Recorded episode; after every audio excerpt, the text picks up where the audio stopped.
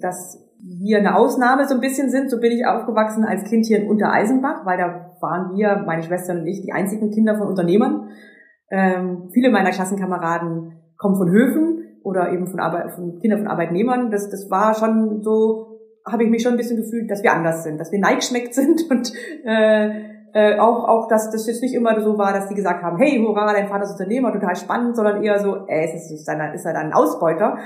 so, eher so kritische Nachfragen, was das denn ist und so und ob das auch gut ist und so. Und das ähm, hat mir eher so mitgegeben, dass es jetzt nicht, ähm, das Unternehmertum jetzt nicht unbedingt bedeutet, alle vertrauen dir, sondern dass, dass ähm, du schon was dafür tun musst, dass die Leute dir vertrauen. Und als Kind habe ich schon erfahren, dass ähm, so Misstrauen sich nicht gut anfühlt. Also das ist definitiv das hier, was ich mit hier, hier aufzuwachsen mitbekommen habe.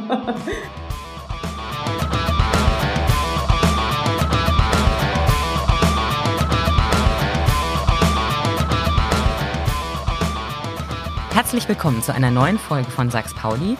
Heute mit Antje von Dewitz, der Chefin des Outdoor-Ausrüsters VD in Obereisenbach bei Tettnang. Sie ist eine der erfolgreichsten Unternehmerinnen Deutschlands und gilt nicht nur in der Sportbranche als Vorbild. Ganz vorne steht zwar immer das Thema Nachhaltigkeit, aber VD ist auch für die Vereinbarkeit von Familie und Beruf, für Work-Life-Balance, für Vertrauenskultur und für Diversity immer wieder ein Beispiel. Hallo Frau von Dewitz, schön, dass Sie dabei sind. Hallo, freut mich auch dabei zu sein. Als Sie das Unternehmen von Ihrem Vater damals übernommen haben, wollten Sie der nachhaltigste Outdoor-Hersteller äh, Europas werden, nicht nur Deutschland. Genau, gleich Europa vorgenommen. genau, gleich Europa, wenn schon Ziele, dann richtig. Ähm, hat es funktioniert? Wie weit sind Sie da? Also aus unserer Perspektive haben wir das geschafft. Ähm, wir haben uns damals Ziele gesetzt, die wir erreichen wollten. Also wir hatten ja von Anfang an dieses Problem, dass jetzt nicht alle Outdoor-Hersteller sich zertifizieren lassen werden und bemessen lassen werden in der gleichen Art und Weise wie wir. Ähm, aber wir haben gesagt, wir möchten unsere ganze Kollektion oder den Großteil unserer Kollektion umstellen. Wir haben dafür unser Green Shape Label geschafft nach den höchsten ökologischen Standards und einfach fair hergestellt und sind da über 90 Prozent jetzt und ähm, haben alle Produktionsstätten auditiert nach, ähm, das da nach äh, Fairware, das heißt, es ist äh, wirklich faire Herstellung garantiert.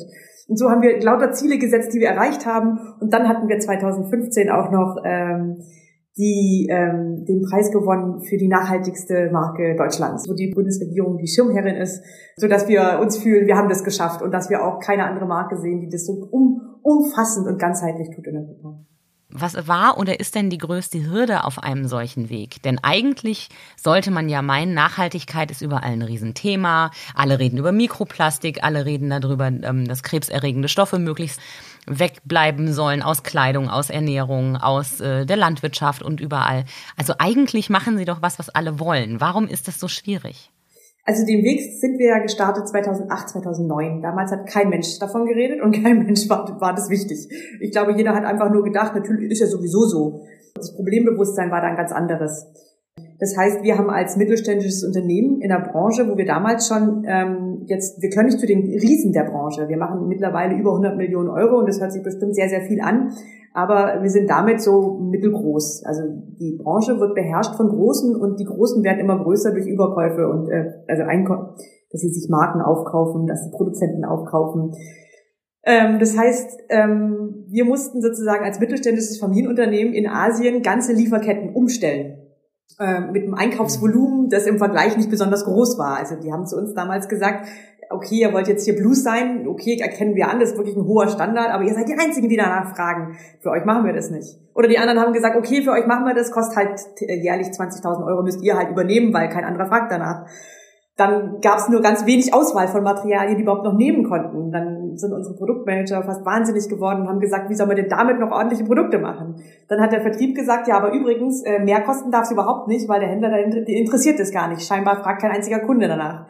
Also das war ein, es hat sich gefühlt, als ob wir vor einem riesen Berg stehen und äh, wirklich nur Zentimeter weitchen, weit Schrittchen vorankommen.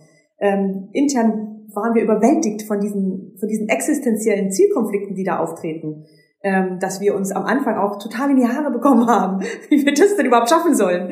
Äh, wir sind von unseren Mitarbeitern teilweise für verrückt erklärt worden. Also wenn ich wir sage, dann meine Kollegen der Geschäftsleitung und ich, dass wir so einen Weg anstreben, wo doch kein Mensch danach fragt und ob wir überhaupt wissen, was wir tun und ob das überhaupt erfolgreich sein kann und ob das vielleicht nächstes Jahr dann wieder was anderes ist, was wir wollen. Das sei doch so viel Arbeit und so viel Aufwand und ja, das ist schon, ist schon ein schwieriger Weg gewesen, weil eben dadurch viel mehr Aufwand, viel mehr Kosten entstehen, die man an den Endkunden auch gar nicht weitergeben kann. Ja, wie gesagt, weil es ja gibt ja auch keinen, es gibt ja auch keinen Öko, äh, wo man dann, wo die Kunden wissen, da kostet 20 Prozent mehr oder so, sondern wir stehen ja neben den ganz normalen Wettbewerbsprodukten. Ähm, also das heißt, wir mussten einen Weg gehen, wo wir diese ganzen Extrakosten noch irgendwie unterkriegen durch andere Maßnahmen. Äh, also es ist kein einfacher Weg. Mhm. Was sind denn diese anderen Maßnahmen? Also wenn man sich die, äh, die Branche anguckt, habe ich das Gefühl, noch nie in meinem Leben so viele Menschen in Outdoor-Kleidung gesehen zu haben. Mehr und mehr Leute gucken genau hin, äh, es muss vernünftig passen, es muss schön aussehen, es muss wasserfest sein, es muss atmungsaktiv sein. Also vielleicht ist das auch meine persönliche Bubble, weil ich selber viel draußen bin, aber eigentlich ist jetzt die beste Zeit, um ein Outdoor-Hersteller zu sein, oder? Ja und nein. Also ähm, der Outdoor-Markt ist seit etwa sechs bis acht Jahren nicht mehr wirklich gewachsen. Also der war, der hat wirklich das ausgereizt sozusagen. Dadurch, dass der tatsächlich ein Jahrzehnt richtig super gewachsen ist. Der ganze Outdoor-Markt, den gibt's in in dem Begriff Outdoor ab erst seit 40 Jahren, das heißt ein relativ junger Markt, hat dann wirklich überdurchschnittliche Wachstumsraten gleich erzielt, weil es eben zu einer Art Lifestyle geworden ist äh, und hat aber entsprechend viele äh, Nachahmer und Wettbewerber angezogen, auch so von Aldi, Chibo und Lidl, äh, aber auch von Decathlon, also von quasi oder, oder von, von, von der Sportbranche her, von der Lifestyle-Branche. Überall sind Kuchenstücke abgeschnitten worden, mit dem Resultat, dass der eben die letzten ja, sechs bis acht Jahre immer nur noch ein bis zwei Prozent überhaupt gewachsen ist. Und ähm, heute gebe ich Ihnen aber recht, also durch Corona bedingt sind bestimmt wieder viel, viel oder sind viel, viel mehr Menschen wieder draußen und suchen die kleinen Fluchten und finden die dann in den Bergen oder vor der Haustür beim Spazierengehen oder so. Aber bis vor Corona ist der Markt nicht gewachsen. Und aber ich gebe auf der anderen Seite auch recht, ja, immer mehr Menschen fragen nach nachhaltigen Produkten. Das hat sich dramatisch geändert. Also ich würde sagen, die ersten fünf Jahre auf diesem Weg, 2009 bis 2014, 15, war das wirklich so ein Gefühl, wir drücken eine Riesentür auf. Und dann langsam hat es angefangen, so dass die Menschen, also dass das Bewusstsein gewachsen ist. Gerade, das ist ja das Traurige bei uns, dass das Bewusstsein eigentlich immer nur durch Katastrophen wächst. Also durch sowas, dass mhm. eben in Bangladesch eine, eine ähm, Fabrik eingestürzt ist, bei der viele Menschen ums Leben gekommen sind und die Menschen sich dann äh, anhand solcher Katastrophen dann mal fragen, okay, wie werden unsere Produkte eigentlich hergestellt? Und sowas ist Lauf, kommt immer, je häufiger sowas kommt, desto mehr kommt es ins Bewusstsein. Und ich würde auch sagen, also auch schon vor Corona, ähm, so auch, auch ganz stark bestärkt durch die Fridays for Future, durch dass die Kinder auf die Straße gehen und Klimawandel so ins Bewusstsein gerückt ist, ähm, gibt es immer mehr Menschen, die sich, ähm, die mit gutem Gewissen konsumieren möchten, die sich bewusst sind, dass ihre Kaufentscheidung auch so eine Art Entscheidung darüber ist, in welcher Welt will ich eigentlich leben. Und durch Corona bedingt habe ich auch den Eindruck, dass immer mehr Menschen ähm, viel bewusster einkaufen als vorher, sich viel mehr Gedanken darüber machen. Das Gefühl habe ich auch. Jetzt haben Sie gerade äh, Bangladesch angesprochen und ähm, Asien. Auch wenn Sie viel in Obereisenbach produzieren, alles geht nicht. Sie haben immer noch äh, viele Firmen in Asien, die ähm, als Produzenten einfach VD unterstützen. Können Sie mir erklären, warum das so ist? Warum äh, muss das immer noch sein und warum geht es ohne Asien nicht? Denn das ist, glaube ich, auch ein großer Faktor für viele Kunden, wenn sie in so eine Jacke oder eine Regenhose reingucken und sehen Made in Taiwan oder Made in China, dann denkt man, ja, okay, letztendlich zahle ich dann noch für die Marke und nicht für die Produktion. Also das ist, glaube ich, zumindest so eine, so ein Gedanke, den man schnell hat, wenn man sieht, es kommt doch aus Asien. Mhm, das, das äh, ist unglaublich vordergründig bei jedem im Kopf. Das ist immer die erste Frage, die ich gestellt bekomme. Und ähm, also die, in der Textilindustrie ist es so, dass etwa über 90 Prozent aller Bekleidung wird in, wird in Asien produziert. Ähm, die gesamte Lieferkette hat sich vor über 30 Jahren erst nach Osteuropa, dann nach Asien verlagert. Ähm, mit dem Resultat heute, also wenn man jetzt mal VD anschaut, ähm, wir haben eine eigene Produktionsstätte hier vor Ort, da arbeiten etwa 70 Leute von uns, da machen wir unsere ganzen geschweißten Radtaschen und Fahrrad, äh, und Produkte, da ähm, ist etwa fünf Prozent von dem, was wir herstellen, wird hier am Standort gefertigt. Dann haben wir noch ähm, etwa 20 Prozent insgesamt, die wir in Deutschland und Europa fertigen und etwa 80 Prozent tatsächlich in Asien. Warum? Also aus betriebswirtschaftlichen Gründen wäre es eigentlich uns lieber, das in Europa zu machen, weil da sind kleinere Mengen, da müssen wir nicht diese Riesenmengen bestellen, wir hätten mehr Flexibilität, wir könnten nachbestellen. Wir haben ja diesen langen Lieferweg von sechs Wochen übers, übers Wasser, das heißt, wir müssen schon immer bestellen, bevor wir überhaupt die Vororder von unseren Händlern drin haben. Also es ist für uns ein risikoreicher Weg. Und dann noch die ganzen Kontrollsysteme, die wir in Asien aufbauen, über die Jahre, ist schon aufwendig. Also warum nicht alles in Europa? Also Antwort eins: es gibt gar nicht die Produktionsstätten. Also das, was wir in Europa produzieren können, produzieren wir in Europa. Also vor allem so Baumwollsachen, Trikots, Hemden, ähm, ja eben unsere, unsere Fahrradtaschen hier, weil da der Automatisierungsgrad sehr hoch ist. Das geht in Europa. Ähm, wenn wir jetzt aber in die richtige Funktion kommen, also funktionelle, äh, also Funktionshosen, ähm, geschweißte Jacken, ähm, was auch immer, das, da gibt es zu Großteil die Produktionsstätten hier überhaupt nicht. Wenn es die gibt, dann ist es dann so, dass immer noch das Material aus Asien kommt. Das heißt, ich muss es immer noch rüberschiffen.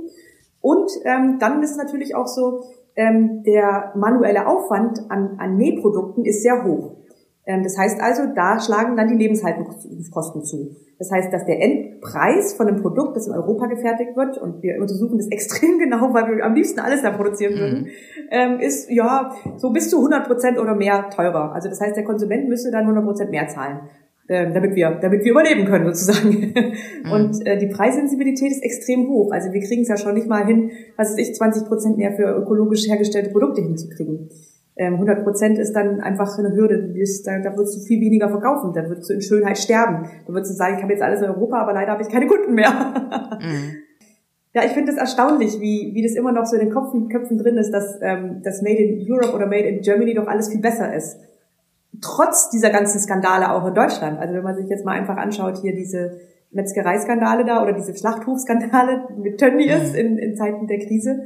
Ähm, finde ich, sollten schon das Bewusstsein dafür schärfen, dass allein der Standort noch nicht so viel darüber aussagt, wie die, wie die, wie die Arbeitsbedingungen sind. Also für uns geht der Fokus eben ganz stark dahin, wie schaffe ich es da vor Ort, die Arbeits, Arbeitsplätze, Arbeitsbedingungen so zu gestalten, dass sie fair sind, dass sie, dass sie äh, fair bezahlt sind, dass, dass, sie, dass wir einfach mit, mit allem dahinter stehen können. Also einfach nach den höchsten möglichen Sozialstandards.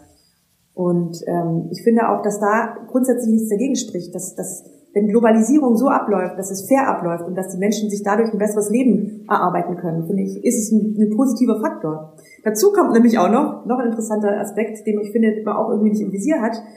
Also jetzt auch wieder ein Beispiel VD. Wir sind ja auf dem Land, wir sind in der Provinz. Ähm, also das heißt mit Vollbeschäftigung. Eigentlich müssten wir total Schwierigkeiten Arbeits haben, Arbeitsplätze zu besetzen. Haben wir normalerweise aber nicht. Normalerweise besetzen wir die echt gut, obwohl wir hier so wirklich auf dem Land sind. Die einzige oder da, wo wir immer wieder Schwierigkeiten haben, ist Arbeitsplätze in unserer Manufaktur zu besetzen. Und das höre ich aus überall in Deutschland. Also Handwerk, Metzgerei, äh, äh, also es gibt Arbeitsplätze, die will, die will man nicht mehr so richtig belegen, die will man nicht so richtig machen. Und dazu gehört Manufaktur auch dazu, also halt handwerkliche Arbeit. Ähm, also sprich Näherinnen. Nee, Näherinnen, genau. Oder? Genau. Also, also wenn man dieses theoretische Gedankenspiel weiterführte, wenn man jetzt sagt, okay, ähm, die Kosten kriegt man irgendwie auch noch in den Griff, weiß ich jetzt nicht wie, mhm. aber dann müsstest du auch noch die ganzen Näheren finden. Das äh, ist, das ist wirklich schwierig. Das mhm. ist in Europa nicht mehr so der beliebte Job.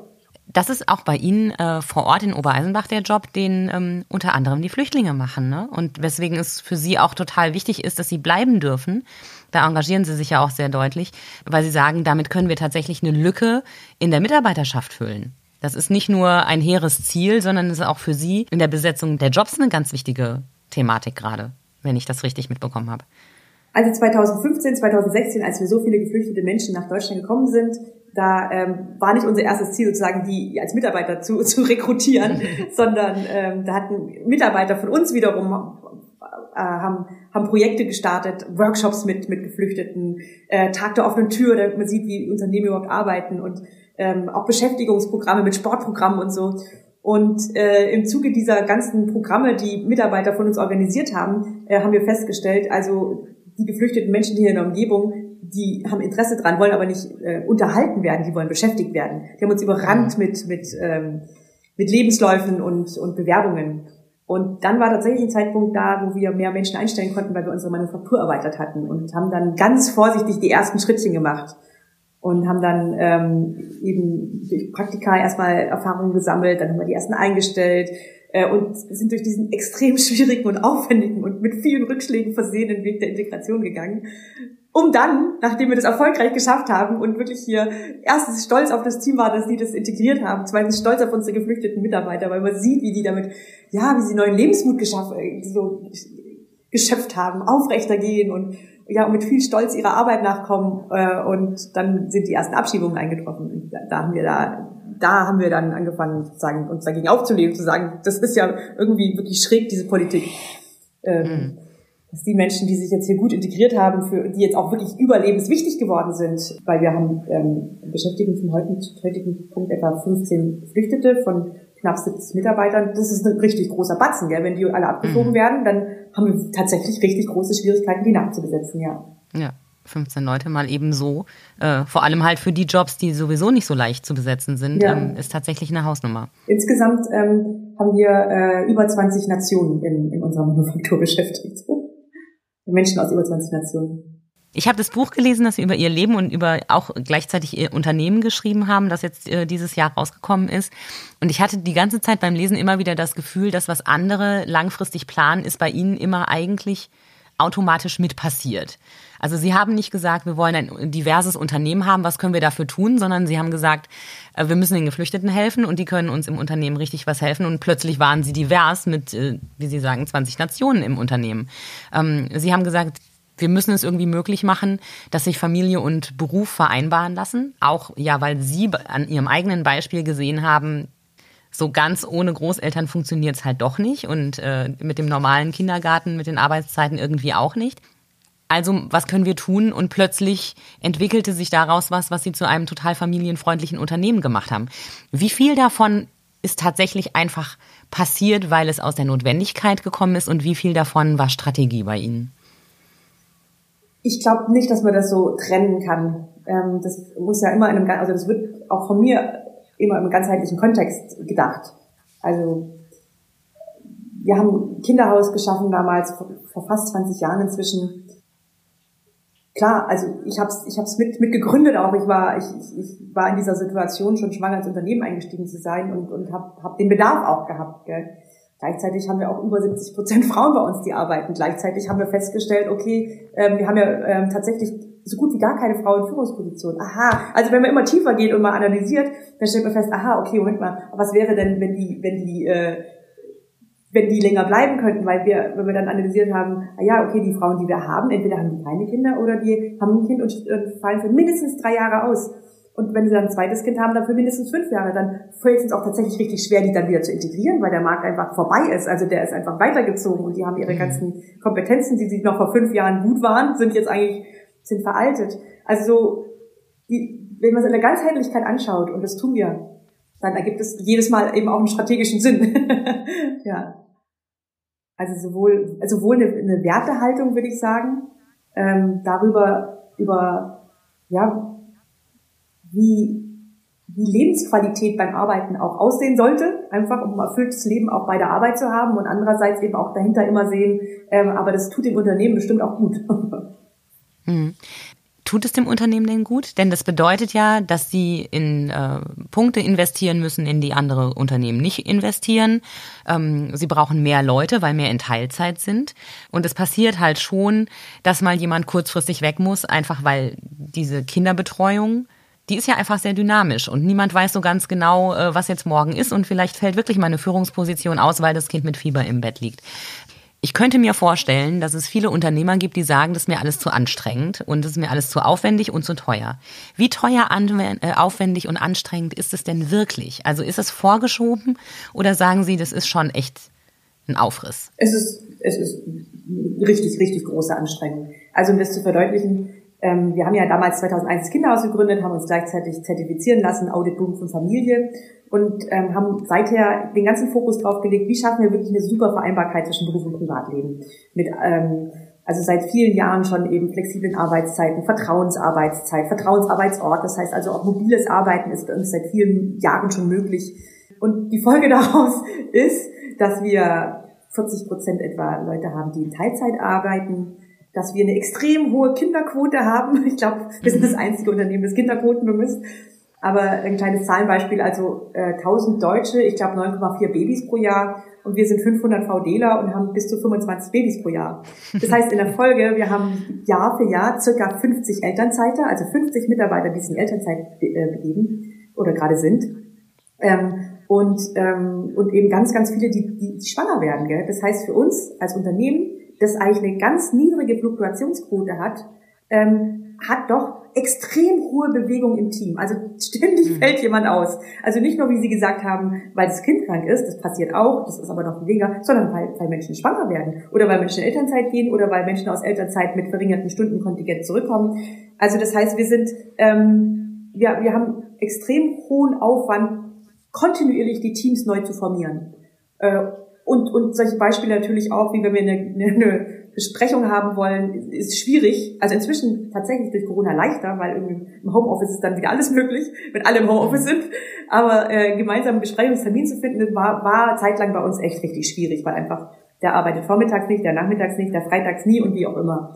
Ähm, aber die, der, der Aufwand ist, ist enorm. Und wenn du nicht weißt oder nicht quasi diesen, wenn du das nicht vor Augen hast, was es dir bringt und dass es Sinn macht, würdest du diesen Aufwand nicht tun, weil das einfach, das kann ich andere Chefs verstehen, die ein anderes Menschenbild vielleicht vor Augen haben, die vielleicht nur quasi so die Zahlen bemessen, die sie dann vor Augen sehen, dass sie sagen, kann sich ja nicht lohnen.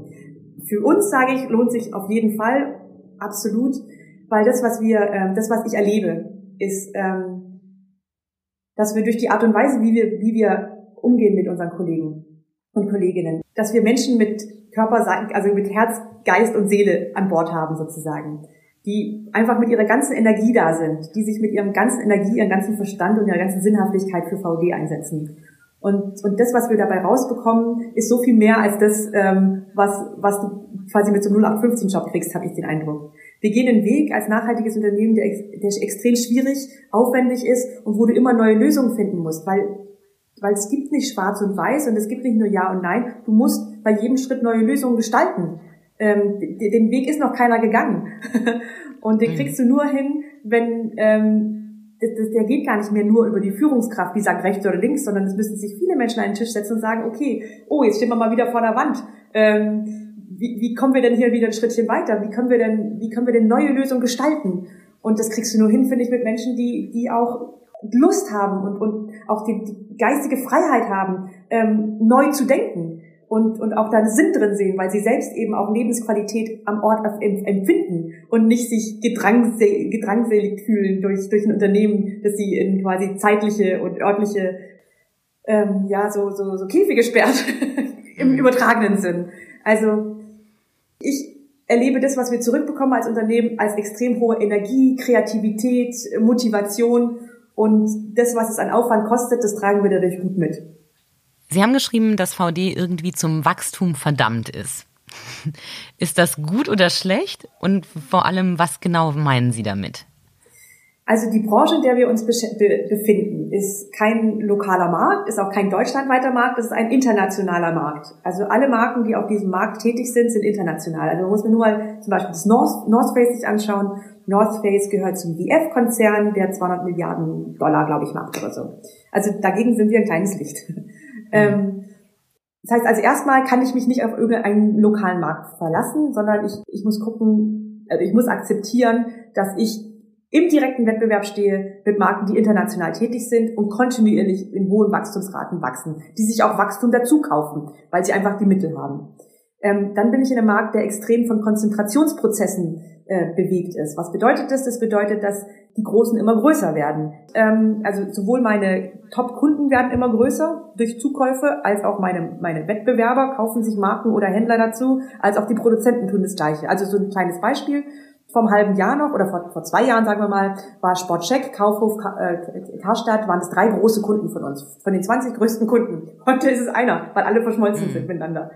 Ähm, dazu kommt noch, dass unsere Kunden, also gro gerade große Kunden, ähm, finanziell instabil sind. Also gerade im, im Textilmarkt gibt es ganz viele Kunden, die sind eher instabil. Wenn wir uns wegbrechen, wäre das ein Riesenrisiko für uns. Das heißt mhm. also, aus Risikokunden müssen wir eine gewisse Größe in diesem Markt haben, um ähm, um nicht, ja, um nicht das schwache Glied der Kette zu sein, um, um äh, auf Augenhöhe zu sein mit unseren großen Kunden, um aber auch bei den Produzenten als attraktiver Arbeit, äh, Auftraggeber überhaupt zu sein. Wenn wir nur so äh, immer nur ein Prozent sind, dann können wir wenig bewegen. Das heißt also, der Markt erfordert eine gewisse Größe, um, um, über, um gut überleben zu können, sozusagen. Wie viel Platz ist denn in Obereisenbach noch? Wie viel können Sie denn noch wachsen? Jetzt mal räumlich gesprochen. Ja, das heißt nicht unbedingt, dass wir jetzt äh, ähm, laufende Mitarbeiter wachsen, ähm, sondern das heißt schon auch, dass wir als, als, als Marke wachsen. Ähm, also dass wir ähm, einerseits eben international ähm, wachsen durch, durch Wachstum, also in, in Österreich, Schweiz, in den umliegenden Ländern beispielsweise. Mhm. Genau. Oder eben auch äh, in, dass wir jetzt auch verstärkt eben die Nachhaltigkeitsläden angehen mit unseren grünen Produkten. Aber ähm, gleichzeitig bedeutet das für uns ja auch wiederum mal wieder wie in, in, in Nachhaltigkeit ist immer so, dass alles irgendwo mit Zielkonflikten versehen ist. Für uns bedeutet ja Wachstum. Also wir sehen Wachstum sehr, gleichzeitig sehr kritisch weil Wachstum mhm. ja dann auch immer mit Ressourcenverbrauch verbunden ist und Ressourcen sind endlich. Das heißt, äh, für uns ist die größte Zielsetzung, so zu wachsen, dass wir mit möglichst geringem Ressourcenverbrauch wachsen. Für uns ist eine Riesenzielsetzung, wie können wir unsere Produkte und äh, unser Wachstum so gestalten, dass wir den möglichst kleinen ökologischen Fußabdruck haben.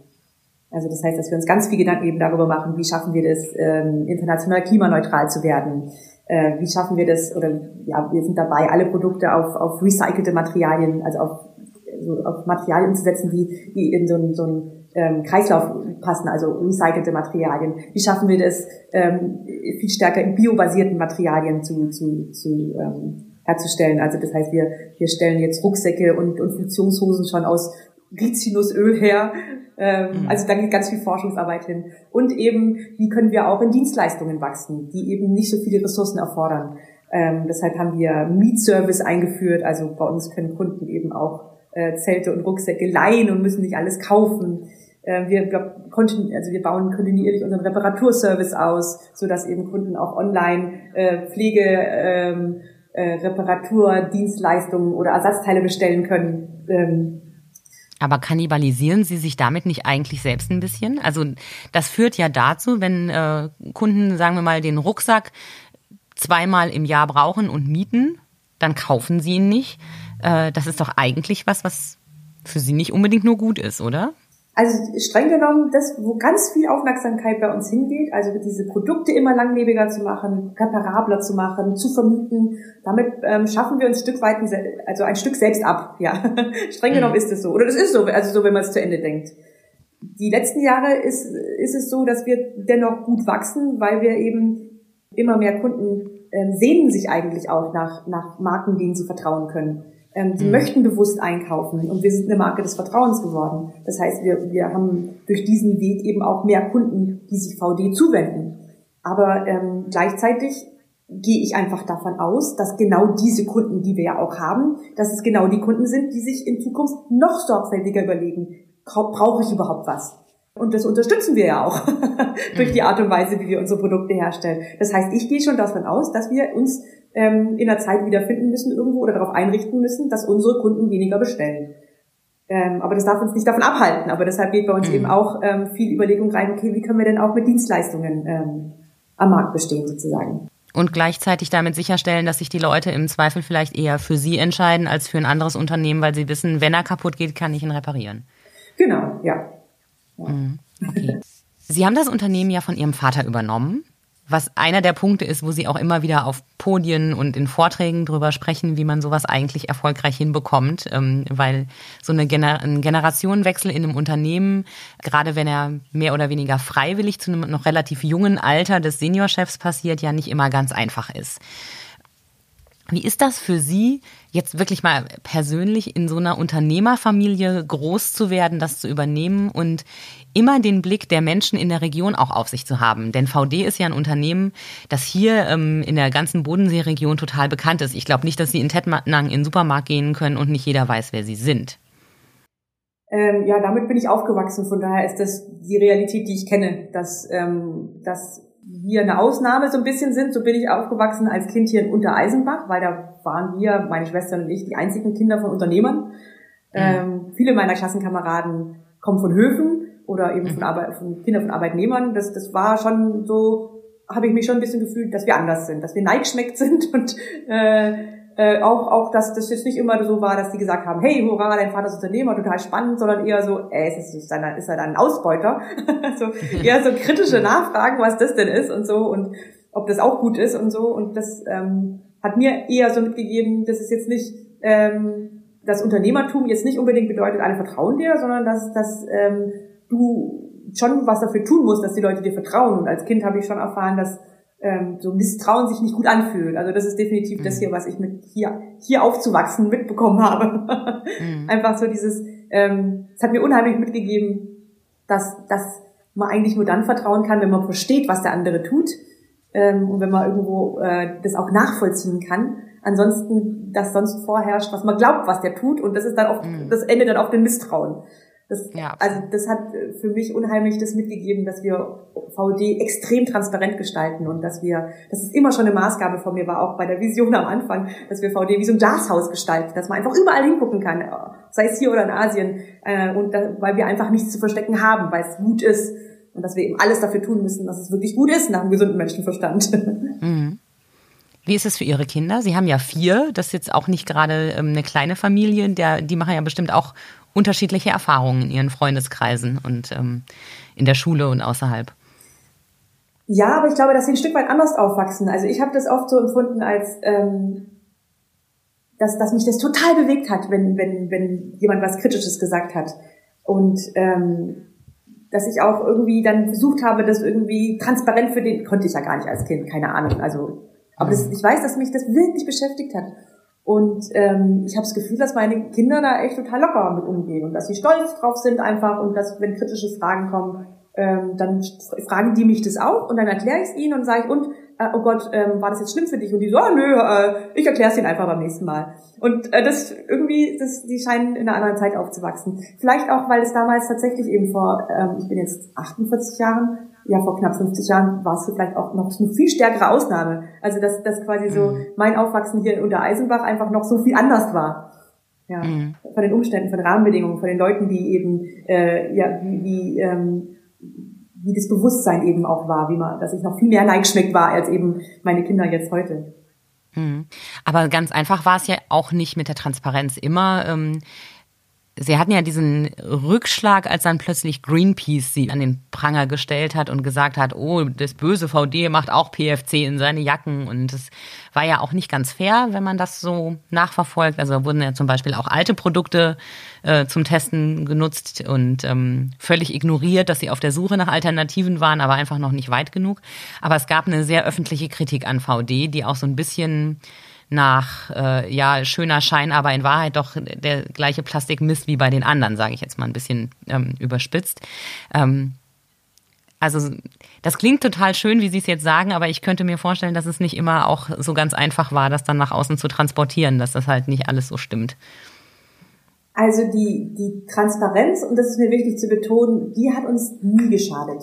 Ähm, und weil wir, weil, weil, ich sage es deshalb so bewusst, weil ich das Gefühl habe, dass ganz viele Unternehmen sich vor dem ersten Schritt eben nicht trauen, weil sie sagen, wenn ich mich jetzt auf den nachhaltigen Weg begebe, dann kann ich nicht perfekt sein. Und wenn ich das mhm. transparent mache, dann mache ich mich angreifbar und dann kriege ich einen auf den Deckel gehauen. Und dann mache ich lieber, dann mache ich lieber erst gar nichts und bin dann aber mit stimmig mit mir selbst sozusagen. Also dieser erste Schritt ist wahnsinnig schwer, weil man denkt, diese Transparenz macht einen angreifbar. Und deshalb betone ich, die Transparenz selbst hat uns nie geschadet. Also so empfinde ich es. Mhm. Ähm, aber ähm, ob der Weg schmerzhaft war? Ja, absolut. Also gerade das Beispiel geschildert von Greenpeace, total. Also natürlich, du gehst diesen Weg und du bist, du, du fängst imperfekt an und wir sind bis heute imperfekt. Also wir haben wahnsinnig viel geschafft, aber man ist, ich glaube, man erreicht es nie eine, eine Perfektion.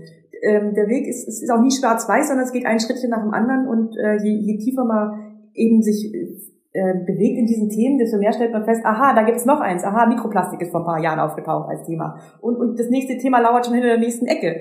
Äh, ähm, es gibt so viele Themen, die man eigentlich in Angriff nehmen musste und, und, und in vielen Themen sind wir schon perfekt, aber in vielen Themen eben nicht. Und ähm, die Art und Weise, wie uns der Greenpeace vorgeführt hat, war extrem schmerzhaft. Also das hab, ich habe da auch wirklich Tränen vergossen, weil ich das so gemein fand. weil ja Greenpeace eigentlich so mein natürlicher Verbündeter eigentlich mir erschien immer. Ich wollte ja früher eher zu Greenpeace gehen und nicht zu VD.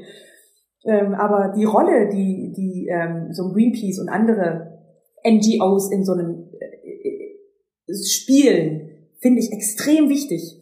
Also das, deshalb habe ich, hab ich ja auch Greenpeace mit offenen Armen empfangen, weil mir das total sinnhaft war und auch bewusst, welche Rolle sie spielen. Weil es gab keine Lösung damals für PFC, freie ähm, chemikalische Lösungen, um ähm, Jacken wasserdicht zu machen. Die haben nicht funktioniert, das wussten wir ja selber. Ähm, und da ist auch nichts vorwärts gegangen. Wir waren seit vielen Jahren dran. Und nachdem Greenpeace das als Kampagne eben in die Öffentlichkeit gebracht hat und damit das Licht der Öffentlichkeit draufgefallen ist, ähm, hat sich endlich was bewegt. Endlich haben sich Chemikalien ähm, Hersteller die Lösungen nochmal angeschaut, die chemikalischen Lösungen, haben, haben versucht, die zu verbessern.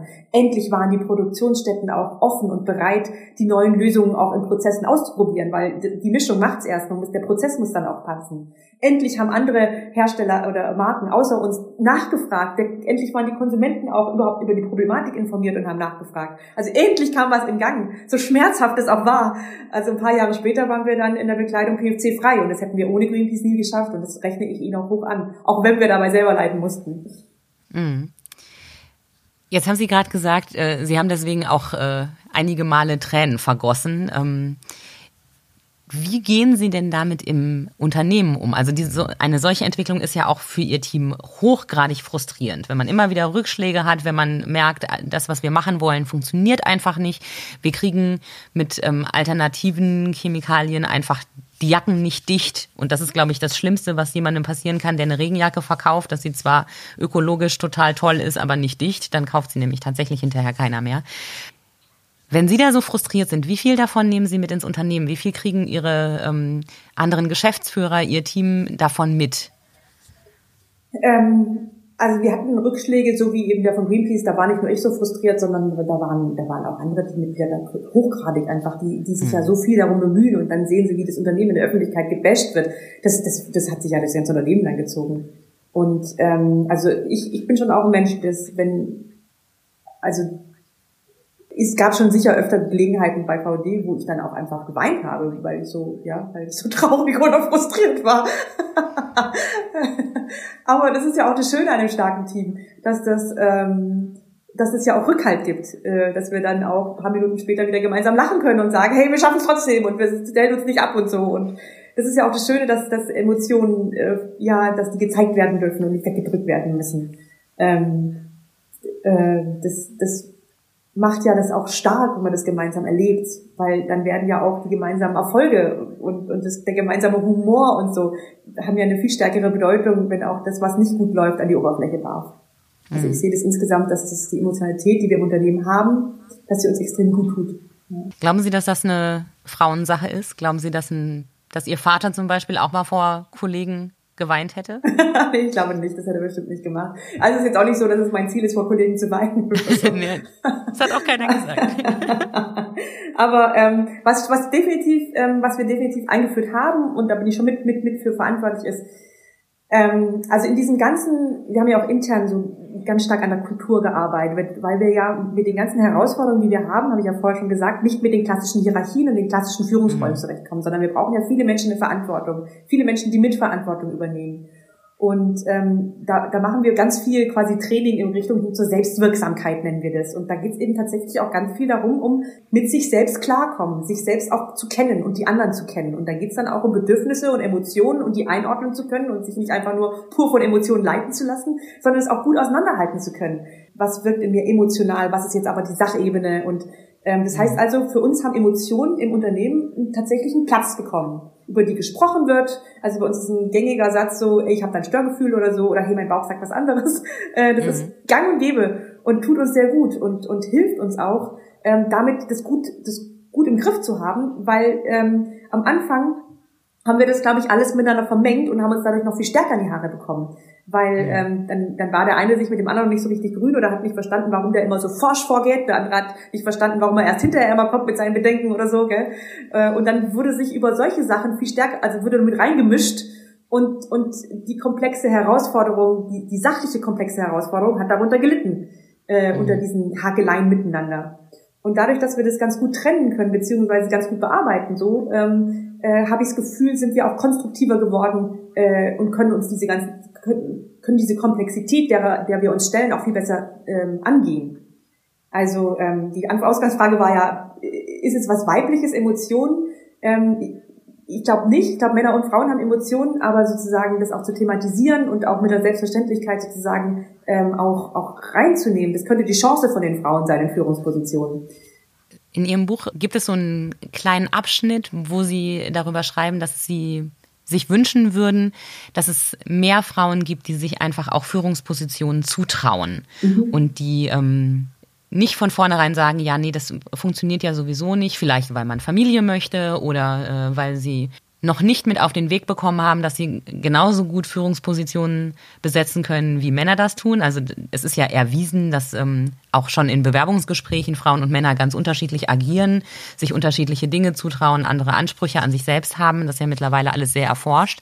Was glauben Sie braucht ein Chef oder eine Chefin, um Mitarbeiterinnen dazu zu bringen, sich das auch zuzutrauen? Also was geben Sie den Leuten mit, vor allem den Frauen, um zu sagen, hey, mach's doch einfach? Also zum einen ist das, was Sie am Anfang schon festgestellt haben, die Rahmenbedingungen, die wir geschaffen haben von, für die Vereinbarkeit von Beruf und Familie oder Privatleben, die sind mhm. extrem wichtig. Das ist einfach so. Also wir sind in einer Gesellschaft, wo einfach immer noch die Frauen den Großteil der, der Familie zu Hause stemmen. Ähm, das ist einfach so und je besser die Vereinbarkeit ist, desto mehr Frauen haben schon mal die Bereitschaft sozusagen oder die zeitliche Bereitschaft es geht auch über quasi die, die Einwirkung des Unternehmens hinaus, sozusagen die Rolle der Frau zu verändern in unserer Gesellschaft. Mhm. Deshalb ist es aus heutiger Sicht für Unternehmen einfach wichtig, eine gute Vereinbarkeit zu schaffen. Und die aber auch hinein, in so Themen geht wie eben, ähm, hat das Unternehmen es im Griff, die Überstundensituation oder, oder wird da bis tief in die Nacht gearbeitet? Das, das geht nicht mit Frauen. Also dann übernehmen die keine Führungskraft, äh, keine Führungsposition mit vielen Frauen. Äh, oder eben auch, äh, geht es auch in, geht Führungspositionen auch in Teilzeit. Finde ich auch ein wichtiger Punkt, weil viele, mhm. ja. Und dann aber auch, was wir festgestellt haben, auch eben das Thema der Kultur. Ähm, so wird miteinander umgegangen. Also das hatte ich auch als Rückmeldung am Anfang. Ja, also hier in Entscheidungsprozessen ist der Ton so rau, will ich mich gar nicht in die erste Reihe begeben. So, äh, das und das ist da ähm, ist das, was ich vorher geschildert habe, unsere Bemühung um Selbstwirksamkeit, unsere Bemühung eben aber auch darum, dass wir Kompetenz darauf aufbauen, uns selbst zu kennen und unsere Bedürfnisse und Emotionen und auch gut miteinander umgehen zu können. Wie so eine Art, dass wir wirklich fähige Beziehungsmanager geworden sind und auch diese, diese Vielfalt schätzen, weil wir, weil wir uns kennengelernt haben, dass wir das auch zu schätzen wissen, wenn jemand einfach eher zurückhaltender ist, dass er damit, dass es nichts über seine Kompetenz aussagt, dass er eher eine Ruhe dann eben auch ins Team reinbringt. Also sowohl ähm, die Vor- und Nachteile von, von den verschiedenen Persönlichkeitsausprägungen auch einfach gut zu kennen und es, das, das anzuerkennen, dass ein Team eben am besten funktioniert, wenn es möglichst bunt ist. Ähm, das hat viel dazu beigetragen, dass eben nicht nur ein bestimmter Menschenschlag, eben nicht nur so ein extrovertierter ähm, dynamischer Menschenschlag bei uns Verantwortung übernimmt, sondern dass, dass wir eben eine Kultur geschaffen haben, wo jeder respektiert und gehört wird. Das hat auch stark dazu beigetragen, dass Frauen ähm, überhaupt, glaube ich, Lust drauf kriegen, Verantwortung zu übernehmen. Mhm. Wann haben Sie denn darauf Lust bekommen, Verantwortung zu übernehmen? Sie mussten ja erstmal ganz weit weggehen, um überhaupt zu verstehen, dass Ihr Platz zu Hause ist, ne? Sie meinen in Amerika, oder? Ja, genau. Also es war ja nicht klar, dass Sie ähm, ins Unternehmen einsteigen wollten. Sie haben ja vorhin selbst gesagt, Sie wollten ja eigentlich eher so in Richtung Greenpeace und ja, Unternehmer. Ja, ja, genau, genau. Also damals in Amerika, das Highschool-Jahr, da äh, habe ich festgestellt, dass Outdoor ja total cool ist. Also das war schon mal so eine gute Voraussetzung, um festzustellen, dass VD dann auch echt total cooles Unternehmen und so. Ähm, und ähm, dann hatte ich während meines äh, während meines Studiums ganz viele Praktika eben ausprobiert, eben genau bei Umweltorganisationen, Frauenorganisationen, bei den Medien. Ich hatte gedacht, vielleicht investigativer Journalismus wäre vielleicht auch was für mich. Und ganz zum Schluss eben im Unternehmen. Und äh, da habe ich dann festgestellt, weil ich auch eine sehr herausfordernde Aufgabe bekommen habe, also ich habe die Tax and Decks aufbauen dürfen, so den dritten Marktgeschäftsbereich bei uns, so ähm, moderne Taschen und Rucksäcke ähm, dass das Wirtschaften ja gar nicht jetzt nur, so hatte ich das nicht eingeschätzt, äh, jetzt nur mit Zahlen zu tun hat und trocken ist, sondern dass das ähm, ganz viel mit Menschen zu tun hat und vor allem ganz viel Gestaltung bedeutet. Äh, und ich habe festgestellt, dass ich total gerne gestalte, dass es auch meine, meine Kompetenz ist zu gestalten. Und also das war für mich extrem wichtig, erstmal überhaupt rauszufinden, ähm, ja, was, was bedeutet denn überhaupt Unternehmertum? Denn BWL zu studieren war damals für mich völlig abwegig gewesen. Das habe ich mir wirklich langweilig vorgestellt. Und die BWLer, die ich kannte, waren ja auch langweilig. äh, ja, und ähm, dass ich mir die Verantwortung zutraue, ähm, das, das war dann so, also ich hatte dann, ähm, bin ja ins Unternehmen schon schwanger eingestiegen dann nach dem Studium, habe dann zwei Kinder bekommen. Mein Lebenspartner war immer noch im Studium und war dann aber fertig sozusagen. Und dann war ich eben bei VD, zwei Kinder und er war fertig. Und die Frage war, was machen wir denn jetzt?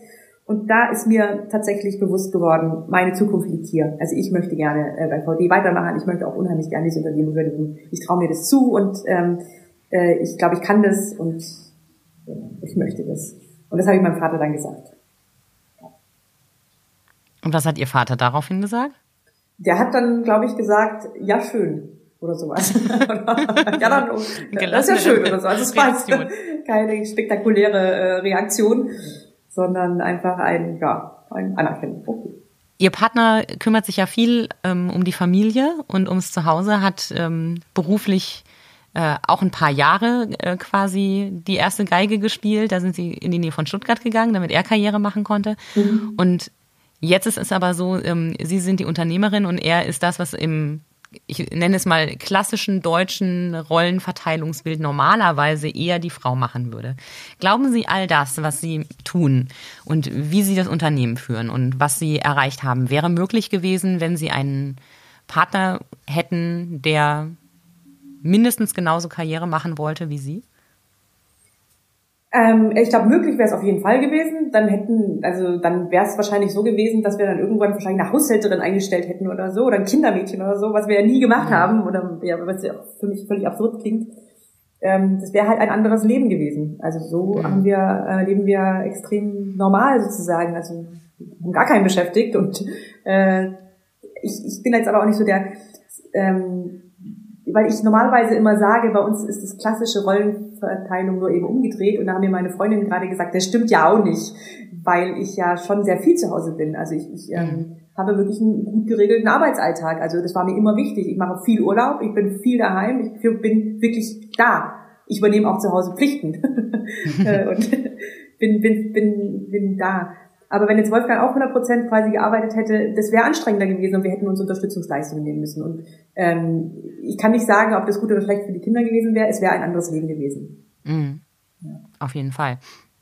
Sie sagen, Sie machen viel Urlaub, Sie gehen rechtzeitig nach Hause, Sie haben einen geregelten Arbeitstag. Das Thema äh, Leitungsfunktion und unendliche Überstunden muss nicht zwangsweise zusammen sein. Was ist da das Geheimnis? Liegt das daran, dass Sie so viele ähm, dass sie die Arbeit auf so viele Schultern verteilt haben? Oder ähm, ist es eigentlich nur eine Umsetzung einer Willenserklärung? Also könnten theoretisch auch alle anderen Führungspositionen in großen Unternehmen freitags um 16 Uhr nach Hause gehen?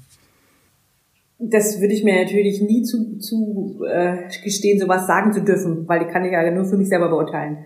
Ähm, ich weiß, dass es bei uns damals schon so war, dass es hier gang und gäbe war, dass wirklich extrem viel gearbeitet wurde, gerade in Führungspositionen und dass wir auch wirklich lange gebraucht haben, um das umzustellen, ähm, um auch überhaupt, also es war ja immer die Angst auch da, vielleicht geht's gar nicht anders, vielleicht muss es ja irgendwie so sein. Mhm. Ähm, aber jetzt, ähm, ich habe ja nie ohne Kinder gearbeitet. Für mich war das ein Riesenziel, dass wir VD so organisieren können, dass die Vereinbarkeit von Beruf und Familie nicht nur für mich, sondern für alle eben erlebbar ist.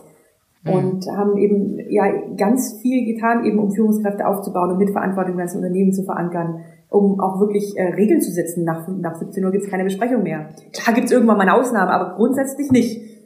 Und ich habe auch ähm, meine Assistentin angewiesen damals gesagt, hey, wenn was ausfällt, rück mir die Termine zusammen, so dass ich früher nach Hause kann. Und bin dann auch früher gegangen und gehe auch früher. Aber habe das natürlich jahrelang mit einem total schlechten Gewissen getan, weil ich gedacht habe, äh, also ähm, hoffentlich denken die jetzt nicht, ich bin faul weil ich jetzt hier schon mal um vier nach Hause gehe oder so. Und habe dann zu mir gedacht, okay, äh, das ist vielleicht auch echt ein Grund, warum andere, also das ist ja auch so was Kulturelles, gell? So, das war bei uns auch tief verankert, dieses eigentlich dieses Bewusstsein, hey, wer wirklich lang arbeitet, der, der hat auch wirklich, der ist auch nicht wichtig, der ist halt auch nicht, auf den kann man nicht so gut verzichten.